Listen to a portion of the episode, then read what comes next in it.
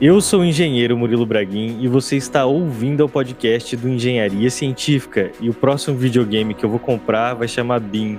Bom dia, boa tarde, boa noite. Engenheiro Leonardo Negrão. E o Murilo não prestava atenção na aula do Gerson.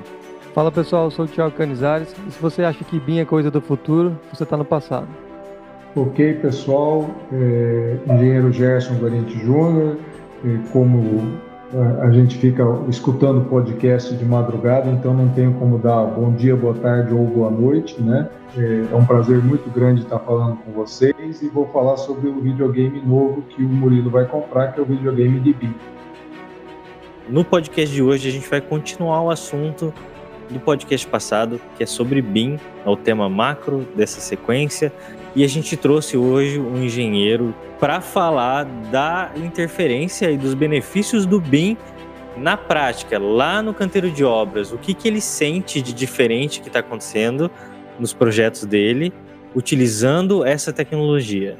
Então é isso, fique aqui com mais um podcast.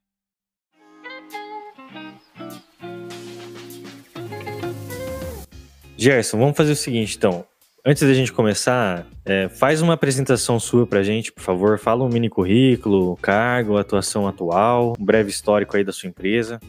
Bom, tá bom, vou é, começar lá de trás. Eu sou engenheiro civil formado na, na Universidade Estadual de Londrina, em 1981.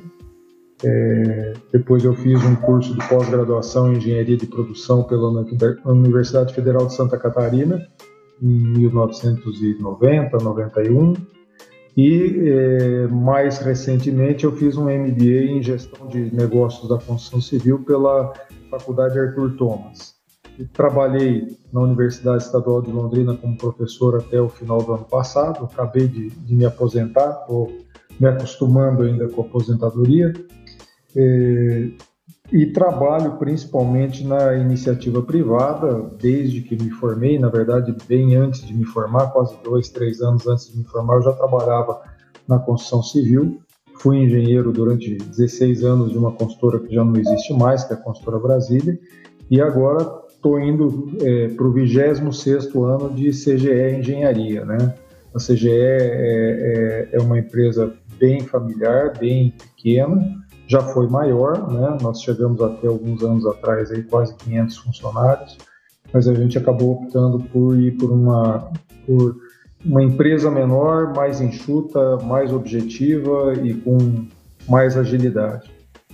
Então, é, a gente tem trabalhado nisso. Eu tenho também é, atuado numa série de, de, questões relacionadas à sociedade de Londrina. Então, é, tenho uma atuação no, no Sinduscom praticamente há, há 20 anos na diretoria, está na hora já de, de me aposentar também. É, nos últimos anos tenho trabalhado com a questão da inovação na construção civil, a gente está conseguindo levar em frente esse projeto da governança de inovação, tanto para a construção civil quanto a governança de inovação da cidade de Londrina.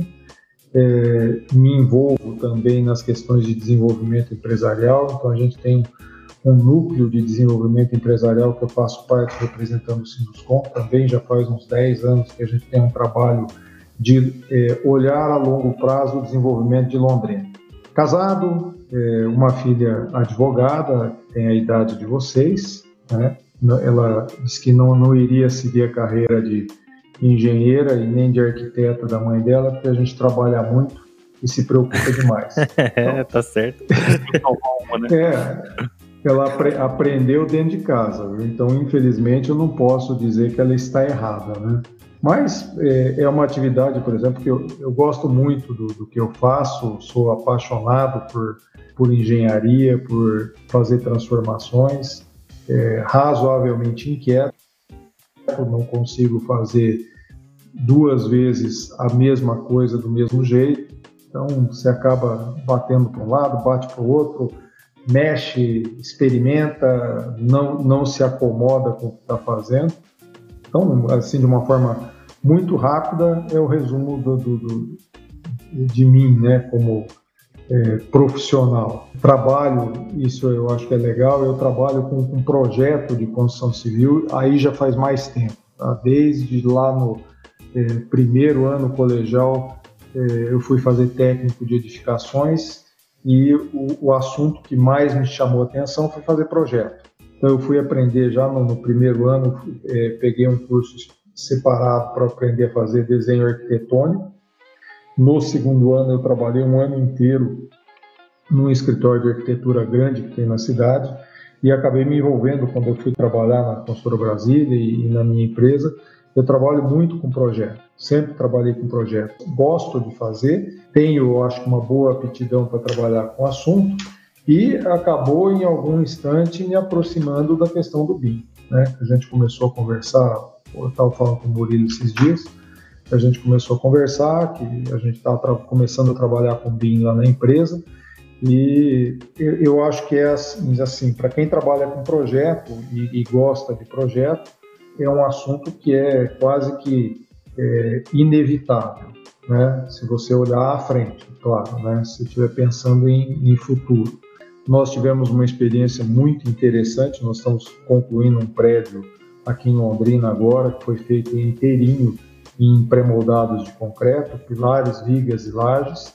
É o primeiro prédio completo feito em Londrina com essa tecnologia e eh, me preocupou muito porque mesmo fazendo, vamos dizer, uma, uma, um, shortcut no, no, no processo, você diminui bastante a quantidade de interferências e, e, e não saber como fazer, né? Que é o, é, o, é o, nosso dia a dia, de você começa a montar um pilar, você não consegue, não é você que monta, é o carpinteiro que monta, então se você confere o prumo do pilar, a hora que você vira as costas, ele dá um, um totozinho na escora para tirar ele fora de prumo, só para te é, enfrentar.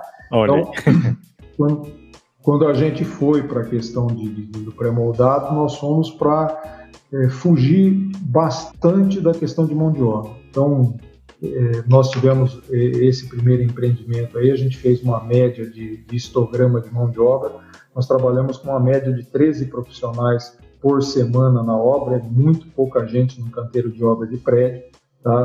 Tranquilamente aquele prédio lá, se eu fizesse convencional, eu teria trabalhado é, com pelo menos mais umas 35 pessoas no canteiro, tranquilamente, era, é prédio para trabalhar de perto de 50 pessoas.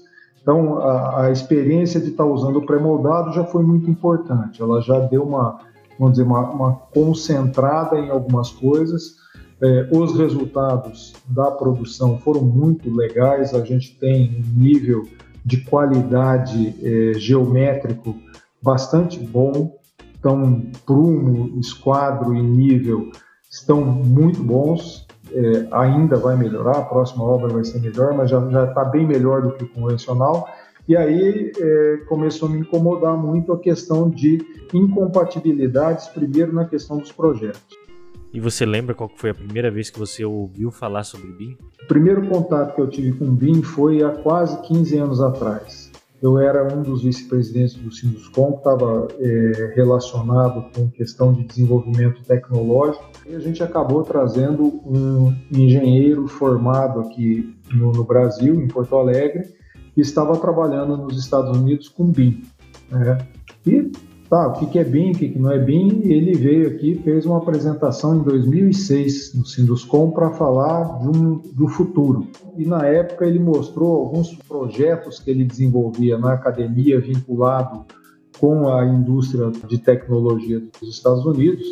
Já, é, por exemplo, um dos projetos que ele tinha, ele tinha um investimento de 100 milhões de dólares da General Electric para desenvolver um projeto é, de BIM para é, a diminuição de perda de energia elétrica e entrada de energia de residência, de casa, de prédio, etc. Era aplicável fora do Brasil, Gerson, naquela Sim, época? fora do Brasil, fora do Brasil. A conversa no Brasil não existia ainda, tá? É, na Europa e nos Estados Unidos, na, nos Estados Unidos principalmente, já estava bastante vinculado com a indústria aeronáutica, a indústria naval e a indústria mecânica. É, e na Europa acabou vindo mais rápido que nos Estados Unidos. Então, questão de, de aí, cinco, seis, sete anos atrás, é, houve uma, uma, evolução muito grande no nível de projetos na Europa. Grandes, os grandes escritórios de projetos da Europa começaram a, a, a ganhar grandes concorrências dessas obras gigantescas aí que foram feitas na China, na, na, nos Emirados Árabes, Dubai, começaram a ganhar as concorrências e usar uma tecnologia de BIM com engenharia simultânea. Então você tem, por exemplo, o escritório de arquitetura está em Londres, é, o escritório de estrutura está na Alemanha, o escritório de, que desenvolve as esquadrias é, de alumínio está tá na China, mas o laboratório de testes é na França. E esse pessoal começou a desenvolver esses grandes projetos de forma integrada. Eu tive uma, uma apresentação legal uns seis anos atrás é, no, no, grupo de Lean Construction. É, veio um profissional que era da Inglaterra, que estava trabalhando em Dubai, e fez uma apresentação desses projetos aí. Eu fiquei maravilhado. Puxa vida, está começando a chegar mais perto, né? Eu vou dizer para vocês que é um, um, dos grandes dos grandes resultados que eu tive pessoalmente na, na, na participação da ICOM foi conhecer o Benassi, tá? O, o, os outros projetistas que estão trabalhando aí, o Brasil, o Carrion, o próprio Alexandre Aching, o pessoal tem trabalhado com isso aí, é, mas estão trabalhando muito, é, vamos dizer, puxados pelos, pelas incorporadoras, pelas construtoras que eles trabalham. O Brasil foi aquele que a gente gravou o programa passado sobre BIM, o programa anterior a esse, e o Benazzi vai ser o próximo. Então o que a gente está fazendo aqui é uma trilha de BIM. Foi por acaso, foi natural que isso aconteceu. Então só para o ouvinte saber de quem que a gente está falando, tá? E eu queria fazer um trabalho desse, então indo lá naquela direção de melhorar o que eu já tinha feito até agora, tentar fazer alguma coisa diferente, levar para o meu cliente uma experiência diferente, uma, uma vamos dizer, um desenvolvimento tecnológico é, mais adequado. E acabamos, quando eu encontrei, conheci o Benazzi, é, acabou sendo uma concretização de uma conversa que a gente tem, e aí é, é muito engraçado quando vocês falam em conversar informalmente. Conversas informais geram resultados impressionantes.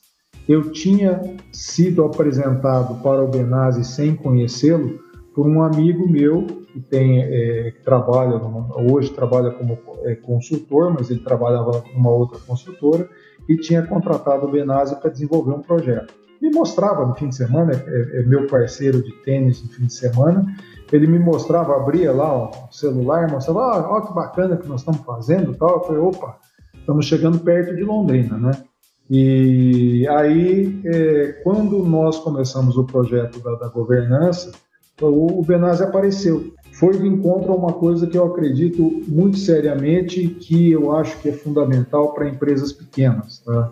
Nós não temos nas nossas empresas condições de ter um departamento de desenvolvimento de projetos, um, departamento de BIM, é, um, um, local onde você faça é, tem um, um, um, pessoal fazendo pesquisa e desenvolvimento de produto, nenhuma empresa pequena consegue fazer isso. Aliás, as grandes, com muito sacrifício, conseguem fazer. Acabou indo para uma linha de trabalho que me interessa muito.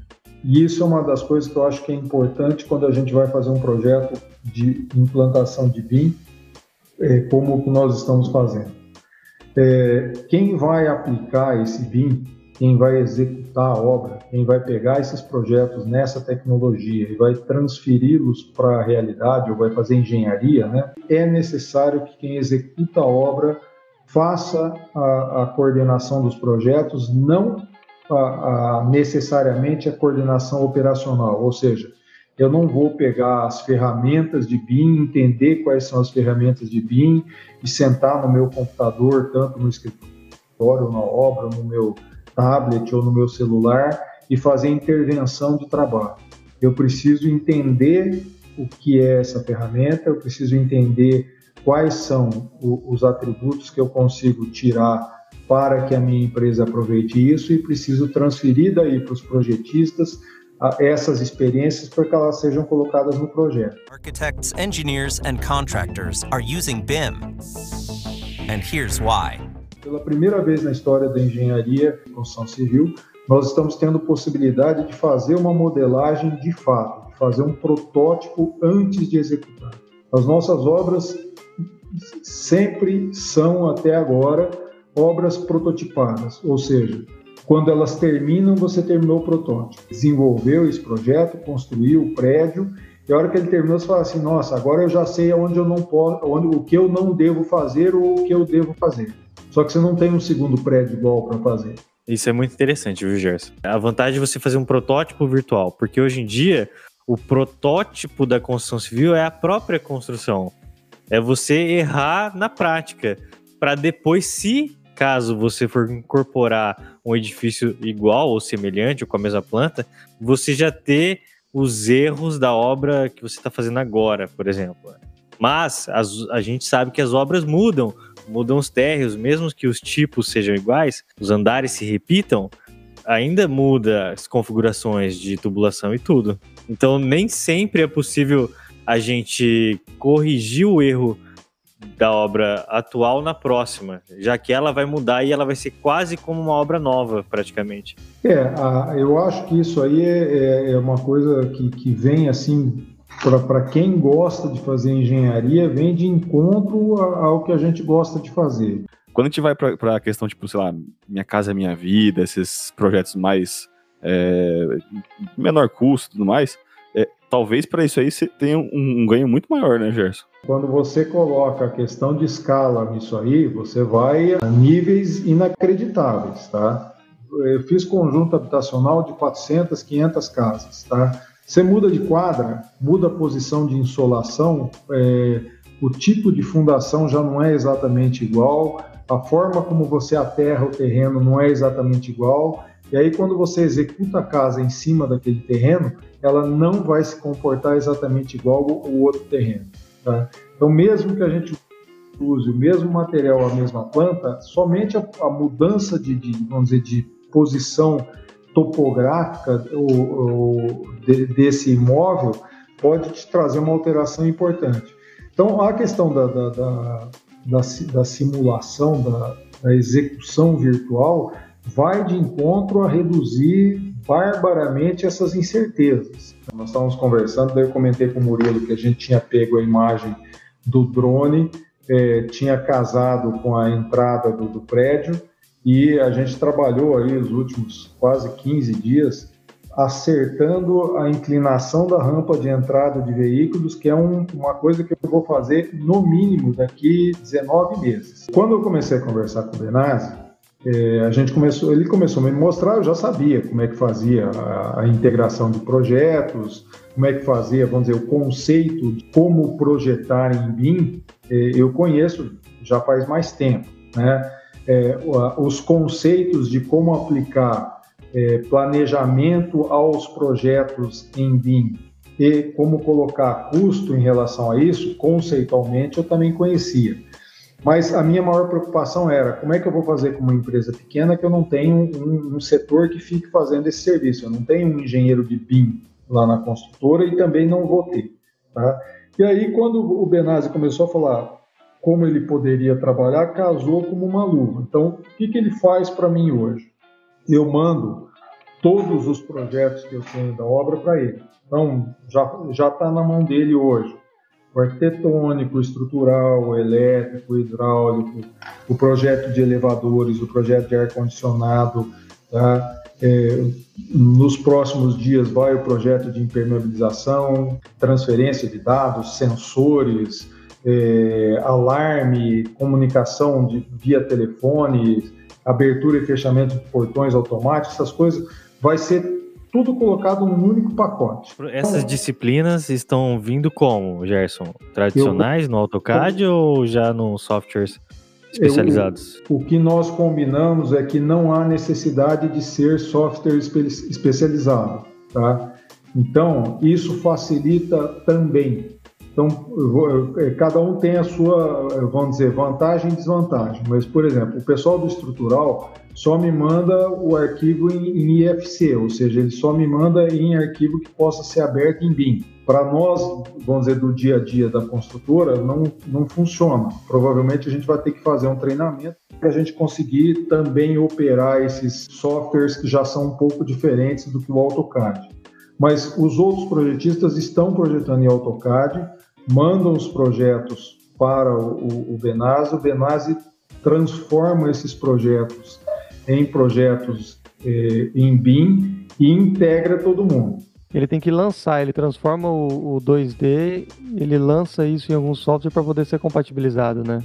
Ele tem um trabalho. Exatamente. Tem incorporadoras que criaram departamentos de, de, de engenharia de projeto, eles recebem os projetos, daí eles integram todos os projetos, daí eles fazem as análises e devolvem para os projetistas. Por exemplo, hoje eu estava numa reunião com o pessoal do ar-condicionado, a gente estava discutindo que tipo de equipamento que nós vamos usar em função das experiências que a gente teve nos dois últimos prédios. E aí depois eu vou tratar com ele, eu posso tratar ainda em duas dimensões, por onde que vão passar as tubulações, como é que eu vou fazer dreno para o ar-condicionado que ele está me projetando, etc. Definido isso, ele vai me mandar esse projeto lá para o Benazzi, e o Benazzi vai colocar isso em 3D junto com todos os outros projetos. Então, nesse ponto que eu falo que é importante que quem esteja, vamos dizer, liderando o projeto, seja quem vai executar a obra e não o projetista. Porque eu escolho agora, como eu falei, a gente vai fazer uma simulação, em vez de eu ir lá na laje da obra, depois dela ter sido concretada, escolher por onde eu vou passar as coisas e quem passa, qual o tubo que passa à direita, qual o tubo que passa à esquerda, quem que desce, quem que sobe dentro de um num determinado corredor, por exemplo, eu faço isso agora. Eu abro os projetos e daí vou olhar todas essas questões. Eu consigo olhar com ele por onde que eu estou passando, qual é a distância que eu estou passando da parede, qual é o furo que eventualmente eu vou ter que fazer na laje para subir essa tubulação. Então eu estou virando essa tubulação, opa, peraí, agora tem uma, uma, uma, viga no meio do caminho aqui. O que, que eu vou fazer com essa viga? Bom, vamos para o projetista estrutural. Olha, eu preciso que você me deixe uma, uma, uma janelinha aqui né, para eu passar uma tubulação assim, assim, assado.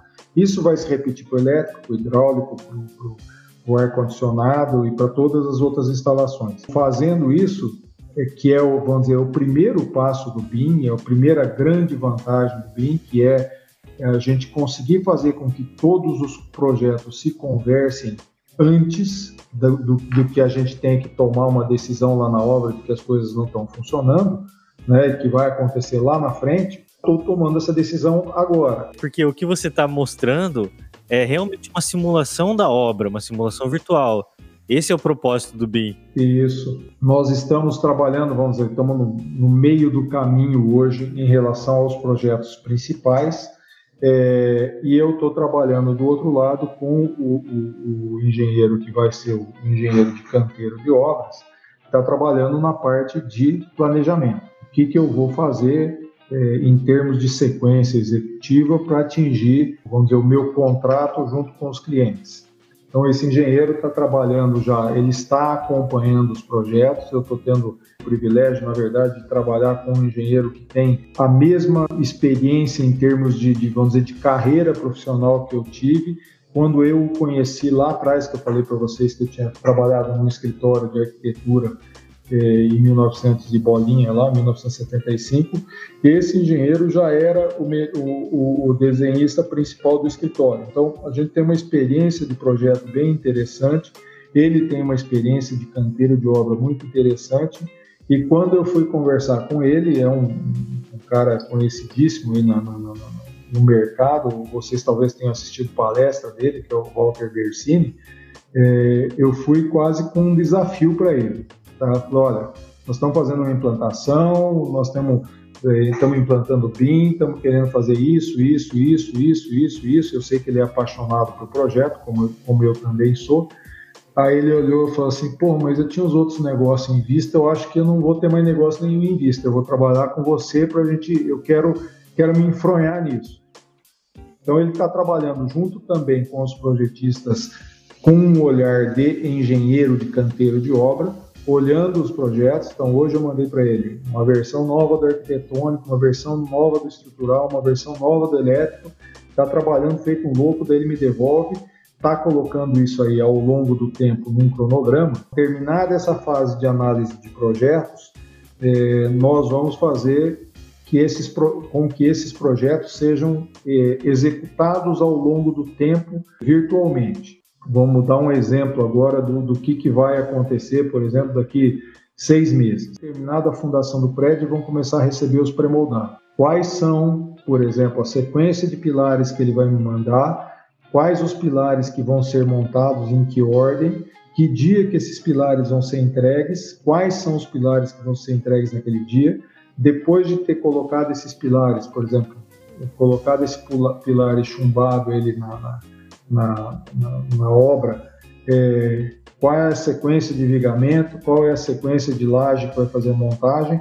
Então, nós vamos ter um planejamento peça por peça das montagens do pré-moldado, da montagem das esquadrias de fachada, da instalação de peças de hidráulica, de tubulações de elétrica, dia a dia.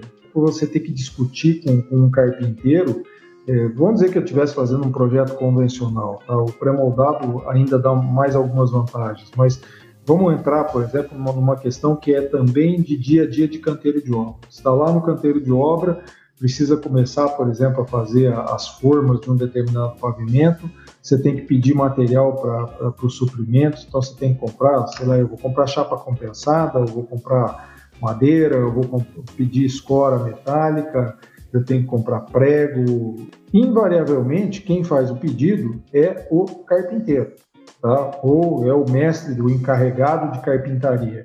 Raramente a gente vê um engenheiro pegando um projeto desses de forma e calculando, por exemplo, qual é a pressão que essas chapas ou esse sistema tem que é, suportar, principalmente quando o concreto está fresco, que o peso dele é, é, é, bastante maior do que o, o concreto quando ele está já é, curado, né? Então, qual é a espessura que eu tenho que ter dessa chapa? Quanto de pressão que ela está aguentando? Quantas, por exemplo, quantas, quantos travamentos verticais eu tenho que colocar é, numa viga para que ela suporte a pressão da concretagem?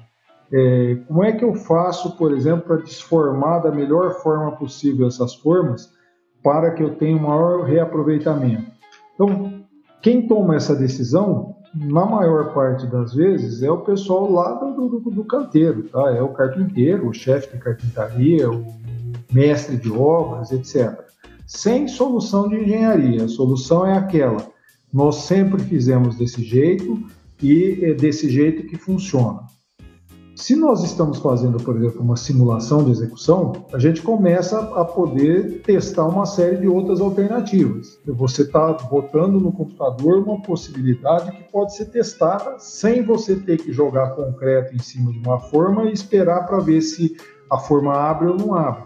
Você pode jogar o concreto em cima da forma, dentro da tela do computador, dizer para o computador que aquela é, que aquela chapa compensada resiste a uma pressão X e que o, o peso que está sendo aplicado na superfície é Y e saber se isso funciona ou não funciona. Todas as decisões que você tiver que tomar no canteiro de obras serão muito mais caras e de pior qualidade do que uma decisão que você tome é, montando um projeto da obra, mesmo que não seja BIM. Architects, engineers and contractors are using BIM. And here's why. Nós estamos montando agora um, um, um, escritório de obra um pouco diferente do que a gente trabalha e eu vou ter um, um tipo de um birô de, é, de, de, obra, um BIM ligado junto com os projetistas, televisor de, de 50 polegadas para a gente olhar a projeção e a execução da obra, a comparação com o que está projetado com o que efetivamente está sendo executado. É, e ainda eu consigo gerar na sequência um orçamento um índice de, de, vamos dizer, de desvio de resultado menor do que o que a gente já trabalha hoje. Então, e uma lista de materiais, né, Gerson? Eu vou ter uma lista perfeita, né? Porque hoje Sim. a gente, é, a, a, lista nossa é assim, ela é perfeita a hora que você termina de instalar tudo. Essa é que é a verdade. Se você já trabalhar em canteiro de obra, é assim, não tem mais nada para pedir? Não no dia seguinte vem um pedido diferente. É, exatamente. Sempre parece mais umas duas curvas, três. Mas veja aí, porque no método tradicional de obra, de projeto, a gente não tem precisão. Tem uma estimativa. E daí a gente estima, pode ser que falte. Aí que é o problema, né? Pode ser que sobre muito também, que é coisa que eu já vi muito em obra, de material novo indo para entulho, vamos dizer assim, no meio misturado. Mas você consegue planejamento até financeiro, né? De, de qual que vai ser seu desembolso ao, ao longo do, do tempo, mais consegue ter uma organização Sim. financeira, né? Eu só não vou conseguir fazer as duas últimas etapas, tá? Neste projeto. Se você a gente continuar junto mais para frente, eu juro para vocês que eu vou fazer fazer, tá? A sexta etapa do, do, do BIM, é, você tem as três primeiras, que é projetar em três dimensões, a quarta dimensão, que é projetar ao longo do tempo, né? Que é o planejamento, a quinta dimensão é que é incluir o custo, Aí nós temos uma sexta dimensão que é fazer as simulações virtuais de desempenho do sistema. Vou dar um exemplo que vocês vão entender bem, porque é bem próximo do que a gente estudou em engenharia. Uhum. Vocês tiveram aulas de conforto térmico, né? Vocês lembram que nas aulas de conforto térmico os professores mostravam para a gente assim, falando, olha, tem um, um, um programa aqui que a gente faz a simulação da insolação, da altura do sol, da temperatura aproximada, e a gente consegue ver é, qual é, vamos dizer, o grau de, de, de é, redução de temperatura que a gente tem que usar, usando uma telha X, uma, um vidro Y, para reduzir a temperatura ou conservar a temperatura de obra. Eu consigo fazer no BIM qual é a expansão que eu vou ter numa esquadria de alumínio com vidro laminado XPTO, tá? com insolação é, do sol no dia 15 de outubro, que ele está numa posição tal que me dá uma temperatura estimada X e que me dá um espaçamento Y, eu consigo projetar, por exemplo, qual é o furo que eu tenho que ter na peça que faz a ancoragem dessa esquadria na estrutura, para ela absorver essa variação, essa dilatação térmica desse material, sem estourar a ligação. Isso é um exemplo. Tá? Nossa, eu, incrível. Eu quero fazer outra coisa que é comum, a gente só ouve falar. Vou pegar o projeto estrutural que está projetado, a gente está acostumado. Qual é a sobrecarga projetada? Ah, 300 quilos por metro quadrado. Beleza, na nossa cabeça de engenheiro está resolvido. Mas e se eu colocar é, 300 quilos por metro quadrado num canto da laje ou no meio da laje, qual é o comportamento, por exemplo, dessa laje? Quanto que ela vai se deformar se eu colocar isso aí? Qual é o comportamento do forro que está pendurado embaixo dessa laje se essa laje se deformar, por exemplo, 2 milímetros? Vai interferir no forro embaixo? Ele consegue absorver essa alteração dimensional da laje porque houve uma sobrecarga em cima, a gente começa a fazer simulações bastante reais, porque hoje a gente não consegue simular. Vamos pegar um projeto elétrico, você fala assim, ah, distribuir um monte de circuito, o que, que a gente vem fazendo? Vem somando lá as tomadas que estão naquele circuito, as, os pontos, agora não tem mais ponto de energia de, de, de iluminação, mas você vem somando todas as tomadas e fala assim para o teu projeto, olha, eu tinha 10 tomadas de 100 watts, então nesse ponto aqui eu tenho um disjuntor que caia com 100 watts. Mas é verdade isso? E se eu não usar as tomadas todas com 100 watts? Se eu ligar um computador que me consuma, por exemplo, 30 watts, ou se eu colocar um filtro de linha com 6 tomadas e eu colocar seis computadores de 30 watts, vai dar 180. Passa ou não passa? O, o que, que vai acontecer? O fio vai esquentar, o fio, o disjuntor vai cair, o DR vai dar pau. Você consegue fazer todas essas simulações? Lógico, você tem que imputar os dados para que o teu projeto é, absorva esse tipo de informação e se comporte de uma forma dinâmica e não de uma forma estática como a gente projeta hoje. Essa é uma coisa que é, eu não vi por aqui ainda. Estou pesquisando, estou olhando, isso é mais para frente. E aí nós temos o último, que é o, o 7D do BIM, que é colocar tudo que você simulou aqui no 6D, você bota sensor na obra e você fica sentado em casa se divertindo, olhando se os sistemas estão todos funcionando, se os parafusos estão funcionando, se o disjuntor está esquentando, se a tensão que aquele pilar está projetado, é, ele está sendo exigido naquela tensão ou não. Isso é, é, é, vamos dizer, é buscar dados, é olhar, por exemplo, internet das coisas aplicada a canteiro de obra.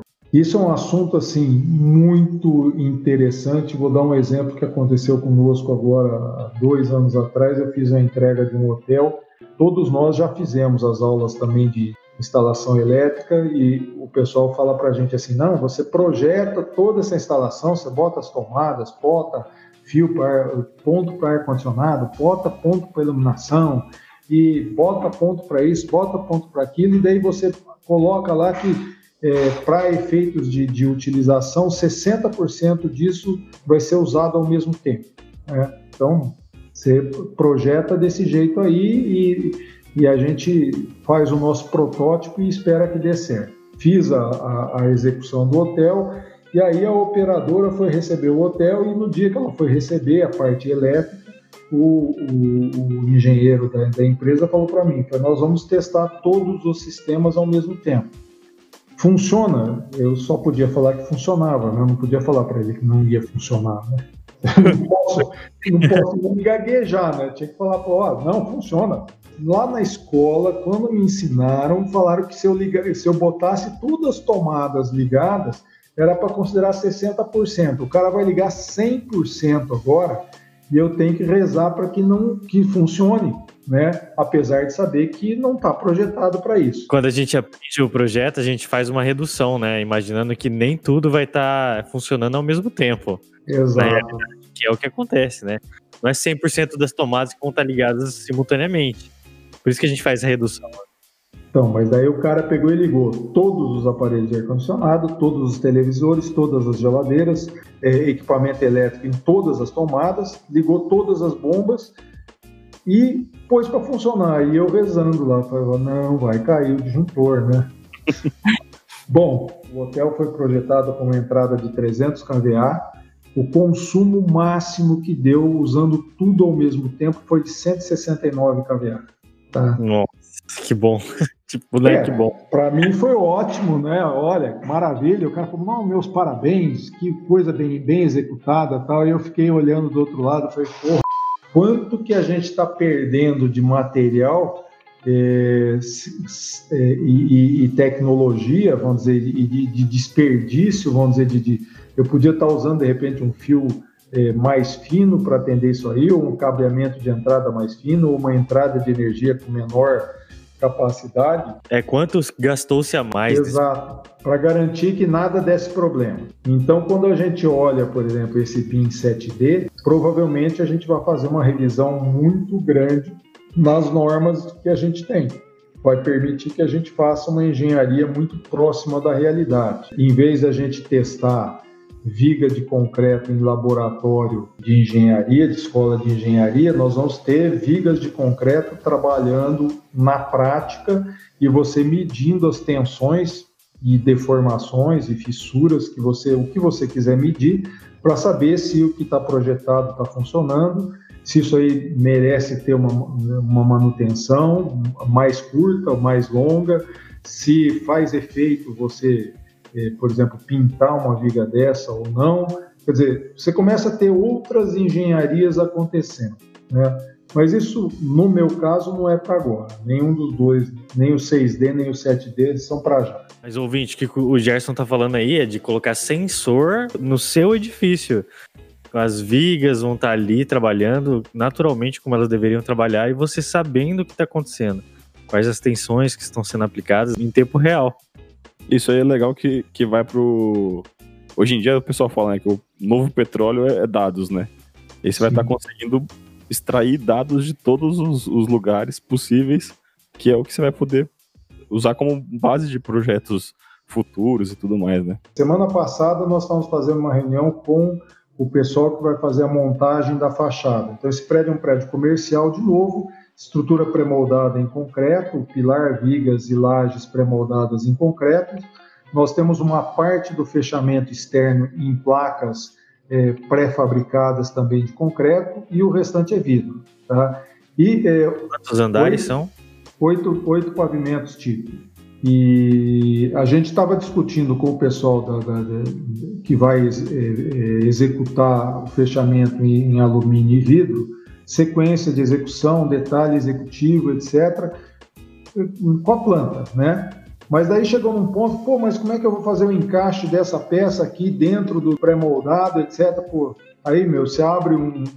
A gente já está usando alguns softwares, que é o que a gente vai usar no canteiro de obra também.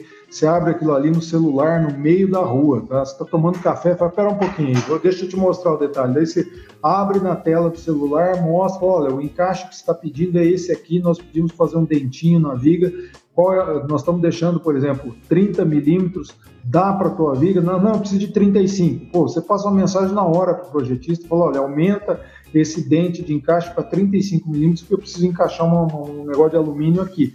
Quer dizer, ele te dá uma condição de, de, de execução que eu teria só daqui, sei lá, eu terminei a montagem da estrutura, Aí o cara vem para medir os vãos das esquadrias, ver se está tudo, se cabe todo mundo. Daí ele vai falar para mim assim: ah, eu precisava de um dentinho aqui de 35 milímetros para encaixar. Pô, isso vai estar tá acontecendo daqui a um ano. Não dá mais para arrumar. Tá? Você vai fazer um remendo lá na, na obra para resolver essa questão. Né? Então, são, você vai antecipando situações, você vai olhando situações e aí volta naquilo que eu comentei. É, eu acho que é necessário que quem esteja é, liderando o projeto seja quem vai executar ou que já tenha experiência de execução de obra para dizer para os projetistas, para dizer para o, quem está fazendo a integração desses projetos como é que você quer executar. Né? Eu estou ganhando muito tempo resolvendo isso antes. Né? Gerson, você até comentou disso no começo aí do podcast, onde você já tem o seu engenheiro de planejamento conversando com o fornecedor de materiais, né? Nesse hum. momento. Que não é algo tão comum de acontecer na obra, né? Olha, é, algumas coisas que é, isso a gente vai aprendendo com o tempo, tá? É, você precisa, pra, por, por, exemplo, para atender o meu cliente, o que, que eu preciso? Eu preciso executar a obra é, no custo que está planejado, na qualidade que ele está esperando, no mínimo na qualidade que ele está esperando. A, a, gente tem que criar talvez até uma condição de surpreender ele. O cara fala, nossa, não achei que ia ficar tão bom, né? Mas é, e no prazo, tá?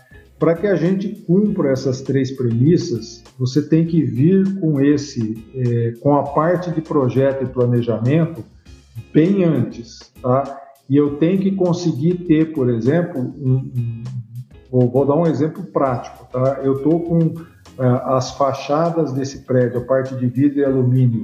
Eu assinei contrato em fevereiro, é, vai começar a montar em maio do ano que vem, tá? Então eu preciso que, primeiro, que o fornecedor é, entre no projeto, que ele aceite é, fechar um contrato agora, para trabalhar por uma etapa de desenvolvimento desse projeto ao longo de um determinado tempo, para ele poder começar a comprar material. E aí entra um comentário que foi feito aí, puxa, mas se você tem toda a lista de material, você consegue ir colocando no fluxo de pagamento certinho. É exatamente isso que a gente faz. Te dá poder de negociação também, né, Gerson? Sim, grande. Nós estamos em julho, até julho do ano que vem, agosto do ano que vem, agosto de 2021, eu já tenho um fluxo pré-contratado, ele não está fechado ainda, mas os grandes itens já estão contratados. Hoje eu já tenho, sem começar a obra, quase 70% do custo da obra contratado. Então, a parte de custo da obra já não me preocupa mais, porque eu já eu vou conseguir cumprir, porque eu já antecipei todas as contratações. Isso me dá uma grande vantagem de eu poder sentar, por exemplo, com um fornecedor desse de, de esquadria e vidro e discutir alternativas, discutir possibilidades. A gente tem uma, uma, possibilidade bastante grande de importar da China esse material, se for o caso, mas está sendo estudado seriamente. Por quê? Porque, ah, mas a importação demora. Tá bom, mas se, por exemplo, se a gente terminar de fechar projeto agora em, em agosto, setembro, ele vai começar a instalar a esquadrilha em maio. Então ele tem que ter, por exemplo, vidro e alumínio aqui em Londrina entre fevereiro e março do ano que vem. Entre setembro e março dá tempo de ele brigar com o fornecedor nacional ou ter a alternativa de trazer coisa importada. Queria dar um exemplo aqui só sobre o, a, como é mensurável isso, né? É, essa utilização do BIM. Porque o, que eu acho mais interessante também é essa interação entre os projetos e os diferentes profissionais não são estáticas. Então, eu falo isso até da arquitetura. A gente estava fazendo um projeto e se a, arquitetura ela fosse estática e ela fosse imutável, a gente teria que utilizar um sistema com várias vigas de, de transição que geraria um custo, elevaria um custo da estrutura muito. Então, o que a gente fez? Com pequenas alterações na arquitetura, a gente conseguiu eliminar algumas vigas de transição, conseguindo economizar entre 30 mil reais cada viga aproximadamente. Então, é, no nosso caso, foi bem mensurável, sabe? Olha aí. O seu financeiro impacta gigantescamente, né? Uma coisa que eu aprendi aqui nesse podcast, que eu acho que é bem interessante, é justamente isso. Eu achava aqui, antes de ouvir você, Gerson, falar, e o Canizares também, que o BIM ele ajudava muito mais no projeto do que na obra. Mas o que eu percebi aqui é que ele ajuda muito mais na obra do que realmente no projeto. O projeto é, é uma fase do BIM, né? Uhum. E a obra é onde eu acho que a gente consegue sentir mais a presença, justamente pela é, facilidade que, que o BIM proporciona. Architects, engineers and contractors are using BIM. And here's why. Esse é antecipar problema, né? antecipar as coisas para poder não ter que improvisar depois. Eu acho que hoje em dia a gente improvisa muito para resolver. Os engenheiros são até assim, com muito êxito, eles, eles conseguem resolver os problemas do, em cima da hora, já sem tanto recurso e tudo mais.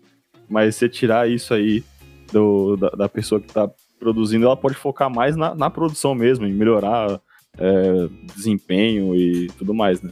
Não, você quer ver uma coisa interessante que você vai conseguir extrair disso? É, como você especifica todo o material detalhadamente agora na fase de projeto, você consegue linkar, por exemplo, todas essas especificações com norma. Tá? Então, é, vou usar, sei lá, o rejuntamento tal para fazer o rejuntamento daquele piso cerâmico de acordo com a norma número tal. Isso hoje é quase que impossível da gente fazer, porque é, a, a quantidade de norma é muito grande e a gente não especifica, não consegue especificar no projeto todos os materiais que a gente usa. A gente projeta e fala, olha, tem que ficar desse jeito aí, né? dá um jeitinho. Quando você projeta com o BIM, você pega, por exemplo, um elemento piso, do que, que você está projetando esse piso? Não estou projetando um, um, um, material é, cerâmico, um porcelanato com essa característica atendendo tal norma técnica. Uma argamassa de assentamento com essa característica atendendo tal norma técnica. Um rejuntamento com essa característica atendendo tal norma técnica. A gente vai parar de fazer improvisação. É humanamente impossível que a gente atenda de cabeça as normas técnicas é quase que impossível que um projetista consiga olhar detalhadamente todas as normas técnicas referentes a todos os materiais que ele usa. Mas se você, por exemplo, usar é, o, o, os arquivos de BIM e linkar esses arquivos com, por exemplo, com um, um algoritmozinho que vai rodando e procurando a norma técnica para encaixar todo mundo, você passa a ter detalhadamente tudo que você faz. É, alguém comentou comigo, ah, nós vamos passar sem indústria. Sim, você não tem. Você pega uma indústria automobilística, o cara para produzir um carro deve ter mais ou menos a mesma quantidade de itens, de insumos que a gente usa na, na construção civil. Você não imagina que o cara lá na linha de produção pega qualquer parafuso para apertar, né? Ele sabe é. exatamente é. o que, que ele tem que pegar e qual é o desempenho, qual é o nível de, de torque que ele tem que dar na, na parafusadeira dele para ter o parafuso atendendo às questões de, de, de, desempenho que são esperadas. Vocês já viram isso em construção civil, né? Não, não existe nada disso. Né? Não existe. Então a gente e os dois produtos aí no caso, ou seja o apartamento, a casa ou o carro, eles são feitos para durar, né? Sim. Então eles têm lá suas semelhanças. Sim. E, per e, permite automação no futuro, né? Quando você tem essa, esse processo bem definido, bem é, estruturado, você pode fazer, criar jeitos de automação para isso Sim. no futuro. Né? Que é a gente ir para uma indústria 4.0, né? Eu trabalho com investidores. Então, as obras que eu executo são para investidores. O que, que esses investidores fazem? Eles constroem as obras e eles, ao final ou lá para o fim da obra, eles vendem ou alugam esses empreendimentos. Então, é um tipo de cliente diferenciado. É um cliente que ele não depende de, por exemplo, você lançar mercadoria a mercado para fazer uma, vamos dizer, vender metade da, da, das salas para poder começar a obra e depender do pagamento dessas, dessas salas ao longo do tempo para execução.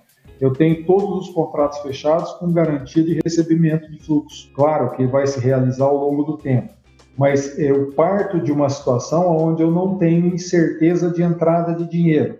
Eu posso construir a minha saída de dinheiro em cima dessa entrada que eu já tenho contratado. Então, isso é uma, vamos dizer, uma situação que não é comum. Né? Então, e, nossa, pegar... imagina o conforto que não dá para o cliente, para o seu cliente investidor, de você demonstrar né, o custo da obra. Eu acho que é isso que é o mais impressionante. Porque hoje o que acontece nas obras que não, não tem um BIM aplicado é uma grande incerteza, onde existem surpresas mensais ali de, uhum. De de orçamento assim gigantescos.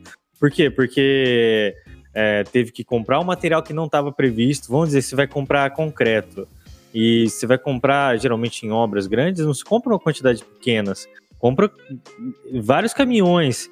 E daí, se você junta os montantes ali, dá realmente valores é, realmente impressionantes no mês que não estavam previstos. E daí, imagine pedir um, um negócio desse para o investidor. Você para no mês seguinte a obra e espera ele conseguir o dinheiro de novo, né? Sim, é, muda, é, vai mudando o contexto. O Costa Branca uma vez falou pra gente a seguinte frase que a gente já usou aqui no podcast algumas vezes, que a engenharia é a arte de decidir a despeito da incerteza. Sim. Talvez com o BIM a gente tenha mais certeza e menos incerteza. Eu, só para usar essa área do, do, do Costa, tá? É, a partir de a gente começar a colocar, por exemplo, sensores nas fundações dos prédios, nós vamos adiantar muito a, a, as incertezas em relação à fundação. E, e, eu olho isso aí como um caminho meio sem volta, tá? Eu estou olhando o que a gente está fazendo e começo a olhar, por exemplo, eu tenho obra que eu já não, não está andando e eu não tenho esse tipo de recurso, tá? Eu já fico olhando e falo, se eu tivesse isso aí lançado em 3D, eu não precisava estar tá, é, é, me matando para achar uma solução que com duas olhadas em tela e duas mexidas aqui no, no desenho em três dimensões, eu tinha resolvido. Isso, Gerson, eu achei fantástico a hora que você falou do celular, porque realmente a gente tem que trazer para o visual. E eu acho que o BIM fornece muito disso. Que muita gente confunde ainda o BIM com uma modelagem 3D. Na verdade, ele é, em certo modo, né, no aspecto bem inicial, antes da gente colocar informação no, nesse projeto, a gente pode aproveitar disso, justamente contornar, sei lá, visões erradas de projeto, ou ver aqueles clash detections, justamente porque no 3D a gente consegue ver o que interfere com o que, né? Uma coisa que a gente faz que é bem simples e acredito que muita gente, muitas construtoras também façam, é deixar um QR Code em cada pavimento, é, onde a pessoa possa, de qualquer lugar, quem esteja na obra, acessar o projeto ali, acessar a compatibilização e ver algum detalhe, tirar dúvida sem precisar descer ou levar o projeto lá em cima, ou às vezes não, não tem acesso a tudo aquilo de projeto, né? Que, então isso facilita muito. Então é, é bem prático mesmo, sabe? A gente tem utilizado bastante isso também. Ô Gerson, o que, que você acha que, que vai fazer meio que popularizar o, a utilização do BIM, que a gente vai, tipo, não, não volte mais para sistemas tradicionais. O podcast pode facilitar. não, é um facilitador, primeiro porque ele divulga a experiência. Eu acho que isso é fundamental, a gente conseguir é, passar essas experiências para todo mundo são divulgar, discutir, vai ter gente que vai escutar isso aqui, ah, mas eu já tentei fazer isso, não deu certo por causa disso, disso, disso, isso eu acho que é muito enriquecedor. Mas é, a gente vai ter alguns marcos nacionais importantes. Tá? A partir de eh, 2021, nenhum órgão público poderá contratar projetos que não sejam em BIM. Tá? E a partir de 2022, nenhuma obra pública poderá ser executada sem ter projetos em BIM. Tá? Então, isso já é um marco importantíssimo não vamos nem é, é, discutir as, vamos dizer, as qualidades da implantação do BIM em relação ao que a gente vai conseguir melhorar de qualidade nas obras públicas, que são, em geral, bastante sofríveis em termos de projeto. Né? Então, a gente já vai ganhar uma qualidade muito grande. Mas mais ou menos 50% do mercado é obra pública. Tá? É que a gente conversa muito de, construir prédio, construir casa.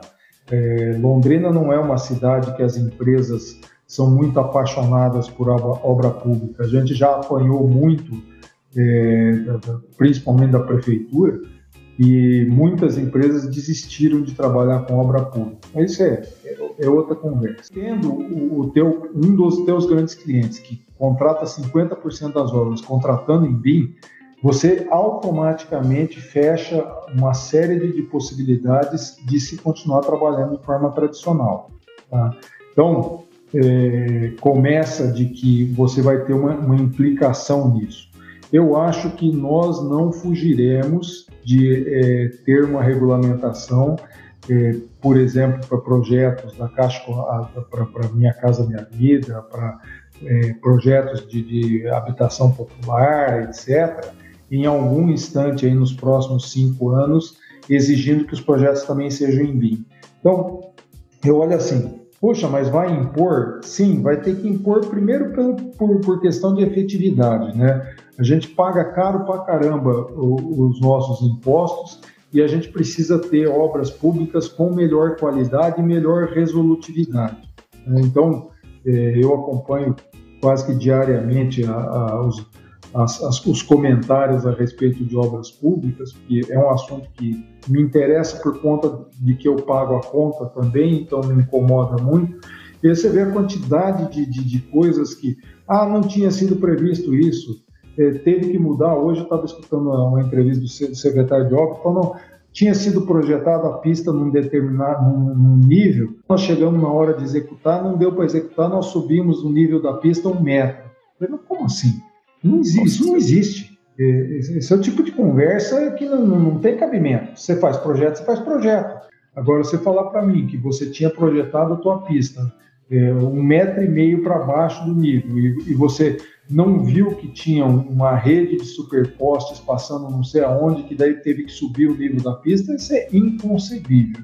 Então, eu acho que, primeiro, a gente vai ganhar muito na qualidade. Segundo, que a gente vai ter um grande cliente contratando. Terceiro, que vai acontecer o seguinte: você tem um setor, vamos pegar a Secretaria de Obras de, de, de Londrina. É a mesma Secretaria de Obras, os engenheiros trabalham no mesmo órgão, aonde de um lado você recebe todos os projetos em BIM, que são as obras públicas. E no, no balcão do lado que você recebe as obras privadas, você não vai receber os projetos em BIM, é, é quase que automático ao, ao, passar do tempo que se, se exijam projetos aprovados com esse tipo de tecnologia. Você não vai ter gente é, abrindo planta impressa lá no, no, na mesa na prefeitura e o outro cara olhando no, no, tablet a execução da obra. Então, eu acho que isso, é, isso é um marco, nós estamos pertinho, e nos próximos dois, três anos a gente vai ter uma alteração de regulamentação muito forte. Então é isso, pessoal. Se vocês ouviram a gente até aqui, principalmente se vocês aprenderam alguma coisa, não se esqueçam de seguir Engenharia Científica nos agregadores de podcast, principalmente no Spotify. Acesse também engenhariacientifica.com.br. O link de contato de todo mundo que participou dessa gravação vai estar aqui na descrição. E o nosso WhatsApp é 043 9969 50891. Então é isso, muito obrigado e até a próxima.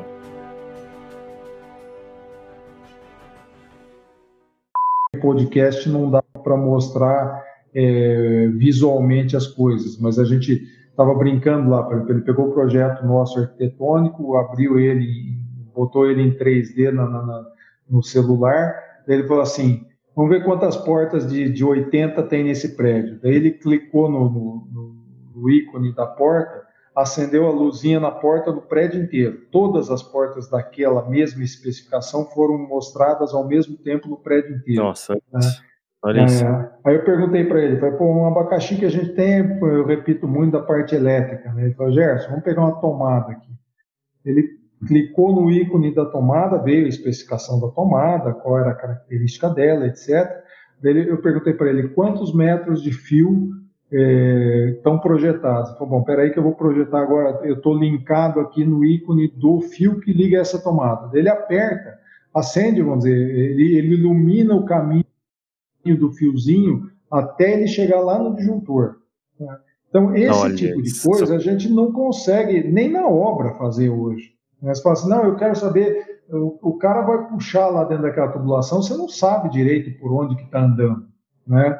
Você sabe que sai no disjuntor X, eh, X lá na frente e chega na, na, na, tomada Y lá na ponta da obra. Você não consegue entender direito por onde passa. Você começa a ter agora, por exemplo, um projeto da onde esse fio está passando. Se aquela tubulação foi executada, as caixinhas de passagem foram executadas de acordo com o projeto, esse fio necessariamente tem que passar por ali, ele não pode vir de outro lugar. Né? Isso aqui, sabe o que eu acho mais legal? Que parece um jogo de videogame. Sim, a. Sim. Daí. Olha, é, é uma realidade é, muito, mas muito diferente, tá? Para quem tem cabeça assim de, de, de, de é, eu tô com a minha cabeça fervendo da quantidade de coisas novas que eu quero fazer a partir do, do de, de ter me apropriado dessa tecnologia de eu testar, tá? Pô, projetamos assim, tá, tá, tá, tá, estamos executando, tá dando certo por causa disso, disso, eu já vou começar a criar outras coisas. Tem um, tem um monte de coisa para fazer aí, novo, é, a partir dessa, desse uso de tecnologia. Eu já trabalhei em obras. Existe um problema que é você tá com a cópia mais, é, a versão mais atualizada do projeto na mão. Porque o projeto altera ao longo da obra, principalmente projetos tradicionais, que você não consegue detectar todas as, as intercorrências, e ele vai vindo atualizações atrás de atualizações. Então, eu lembro numa obra que eu trabalhei, que a gente tinha um varal de projetos de AutoCAD impressos ali, né? Um varal de plotagem. E você pegava aquele projeto, subia na laje, de repente sumia. Então também tinha isso, né? Então você tinha ali 10 cópias do mesmo projeto que você estava utilizando, aquelas 10 cópias duravam ali um mês, né? Porque ia sumindo, cada hora que um pegava, sumia. Aí, a hora que você ia ver, você já estava com a versão desatualizada, que o projetista atualizou faz um mês, mas com o trâmite interno da construtora ainda não chegava na obra. Esse tipo de tecnologia vai acabar com isso, né? Porque você tem, é, e aí é uma questão que você tem que criar procedimentos de controle. Quem é que acessa os arquivos, quem altera os arquivos e a quem é comunicado, são comunicadas as alterações, né? Então, mas você vai pegar, por exemplo, como o Canizares falou, cheguei lá no, no oitavo andar, estou é, em dúvida, a, a, localizo o QR Code do andar e vou abrir o projeto. O projeto que vai, projeto que vai abrir para mim é o projeto que está up to date. Não tem outra versão. Exato. E você falou, Gerson, no começo do podcast também, de você ter hardware ali na obra, né? Você ter ali um espaço de, de não sei como você chama isso, de estação BIM dentro da obra. É, a gente tinha até dado um nome, eu estou tentando lembrar que a gente, não, não, lembro se era sala de controle, mas vamos lá, sala de, de, é uma sala de engenharia mesmo, né? Isso é muito legal, porque ainda assim, a gente está falando de BIM, de software, de tudo isso que está no campo virtual, né? E a obra, nossa, não, é muito diferente disso, né? Vamos Sim. dizer, por ser uma obra civil, os nossos canteiros de obra são montados temporariamente, né? Então a gente precisa ter ali também um, um jeito de acessar esse projeto. Então achei legal, tanto a sua fala quanto a fala do Canizares agora, do QR Code. It ends here.